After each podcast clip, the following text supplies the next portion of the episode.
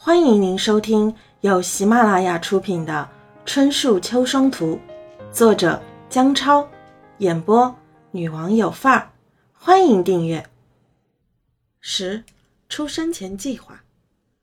王老大知道母亲不想待在农村，现在送到哪家都不接招，要不先送到县城的二姐王秀华家里，但是还得找个正当理由。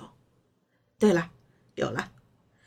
第二天一大早，王老大便找来渔网，在自家水塘里抓了几条大鱼，然后要带着母亲进城找二姐。高老太高兴的马上就要收拾行李，却被王老大制止了。王老大告诉母亲，在随身的小包里塞几件换洗衣服就可以了，先在老二家住下，缺衣服的时候可以买，或者给你送过来。如果现在你大包小包的带过去，那太明显了。万一二姐不提留你住下怎么办？高老太觉得大儿子说的太有道理了，便在装药品的小背包里塞了几件换洗衣服，连备用外套都没有带。收拾完毕，便催促儿子进城。中午时分就到了王秀华家里。王秀华见弟弟和母亲一起来的。弟弟手上除了提了几条鱼，并没有带其他东西。母亲也只是一如既往的背一个小背包，料想只是一起送鱼，顺便来看看而已，也就没有多心，便立即将几条鱼宰杀并煮了，同时让丈夫老卓去买了些酒菜回来。中国人就是这样，客套话一般都在饭桌子上，谈事情也喜欢在饭桌子上，有些话即使不说。只要吃了饭，那也能成个差不多。在吃饭的时候，高老太按照大儿子教的，一句话不说，只管低头吃鱼；而王老大则是和老卓左一杯右一杯，话也就渐渐多了起来。老卓喝得高兴，就随口对王秀华提了一句：“这么多鱼吃不完，你下午再买点菜。嗯，晚上妈和舅子都别走了，留下来接着吃鱼。”王老大和高老太马上一口答应。至下午时分，王老大见二姐和母亲聊得正欢，突然起身告辞，说：“玲玲要户口本，赶紧回家给她寄过去。”还没等大家反应过来，王老大已经换鞋子出门了，留下王秀华和母亲面面相觑。王秀华眼见已经这样了，只能跟母亲说：“妈，晚上就不回去了，在这里玩两天吧。”高老太还是一口就答应了，然后默默地从背包里掏出几件衣服。这一幕惊得王秀华半天都合不拢嘴。就这样，高老太又在二女儿家里住下了。与去年不同的是，鱼缸已经不在了，只剩下一个鞋柜。卓辉也不在这里住了，偶尔还能看到卓雅回来吃顿饭。王秀华对于母亲的到来是又惊又喜的。上了岁数的人。如果父母还健在，一般是打心底高兴的，尤其是见到的时候还是比较亲的。但是俗话说，远香近臭，天天待在一起就不是这么回事了。王秀华也是如此，大半年没有见到母亲，也想知道她现在怎么样了，但是并没有想着让她住到家里来。现在木已成舟，只能先这样了。先住下来再说。这段时间的老八子也不太安稳。自从当年高老太那笔钱存在他手里，他就开始在打那笔钱的主意。只是后来工作忙，慢慢的就给忘了。一晃那笔钱就存了快二十年了。突然有一天收拾东西的时候翻出了存折，这让四个口袋一样轻的老八子欣喜若狂。经过银行核算。本息一共将近三万元，对于缺钱的老八子来说，这是一笔巨款。老八子这些年的工资基本没有存下来，双胞胎儿子的学费及生活费基本上把老公的工资都填进去了，自己的工资全部亏在一些不靠谱的投资里，炒股亏了几万，全是积蓄；投项目遇到杀猪盘亏了，借钱再来，后来炒原油，谁想到？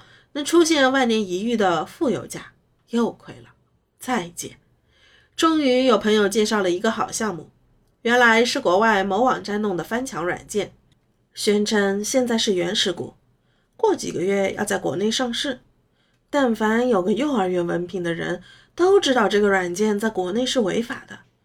这么明显的杀猪盘，但老八子偏偏相信，取出了母亲的钱，又借了一二十万投进去，甚至还要拉玲玲入股。好在玲玲不贪心，没有跟着投。结果可想而知，结结实实的杀猪盘。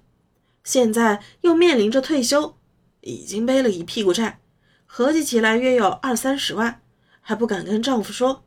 这些年相当于淳于一个人在养两个儿子，还要养家，他也没钱。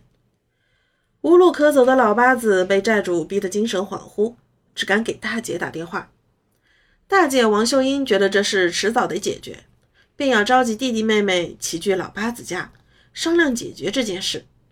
刚好高老太这会儿在二女儿家里，王秀华便接到了大姐的电话，随即也将此事告诉了高老太。高老太听说老八子现在这么困难，差点哭了出来，哭着喊着要王秀华带她去荣州看看，她要为老八子主持公道。王秀华求之不得。在老八子家里，高老太坐在最中间。除了王老大，其他几个都已经到场。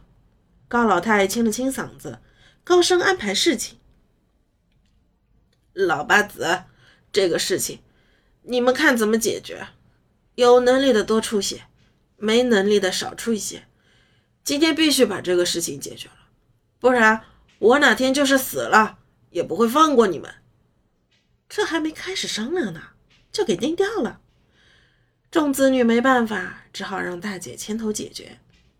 在核实了老八子的所有外债后，大家才达成一致意见，按各家的经济能力进行分配。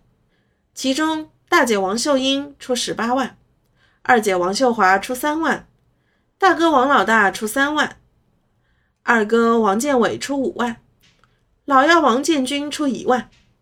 这么分配下去，大家都没意见。就连未参会的王老大也没有意见，大家都觉得先解决问题再说。也就在这一件事上，这些人第一次团结的像一家人。老八子的债务问题终于得到了解决，但是所有人凑的钱百分之一万是打了水漂，就当所有人都遭贼了吧。高老太待在小女儿家里浑身不自在，因为老八子现在接了一份保姆的活。雇主不是别人，正是大女儿王秀英。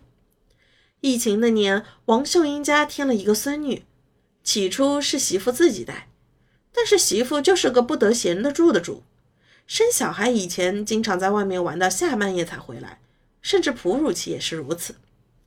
王秀英实在忍受不了孙女时常挨饿，再加上自己也不会照顾小孩，便找了个保姆。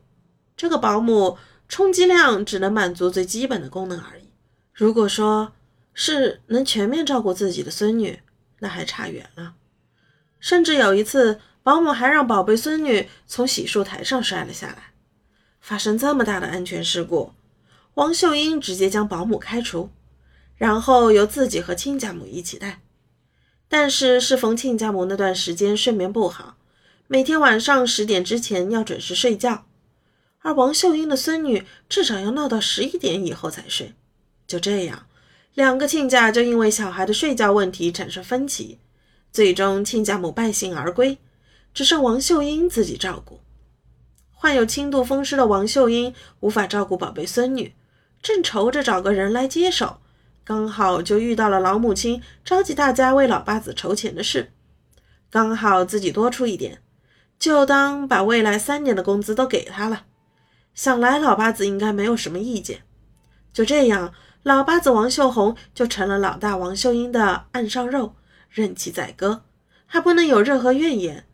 而这一切正是老大王秀英想要的。自从接了大姐的活，当了保姆，老八子就没有自由过。那也没办法，拿人钱财替人消灾，这是亘古不变的理。王秀英的孙女也不是省油的灯，由于养成了晚睡的习惯，每天都要闹到半夜才睡。吵得王秀英十分烦躁，老八子没办法，只好将这个宝贝带回自己家里养着。起初的时候，高老太看到这个曾孙女还是很高兴的，亲密度直接超过了当年对玲玲的女儿。但是远香近臭，久了还是一样要被嫌弃。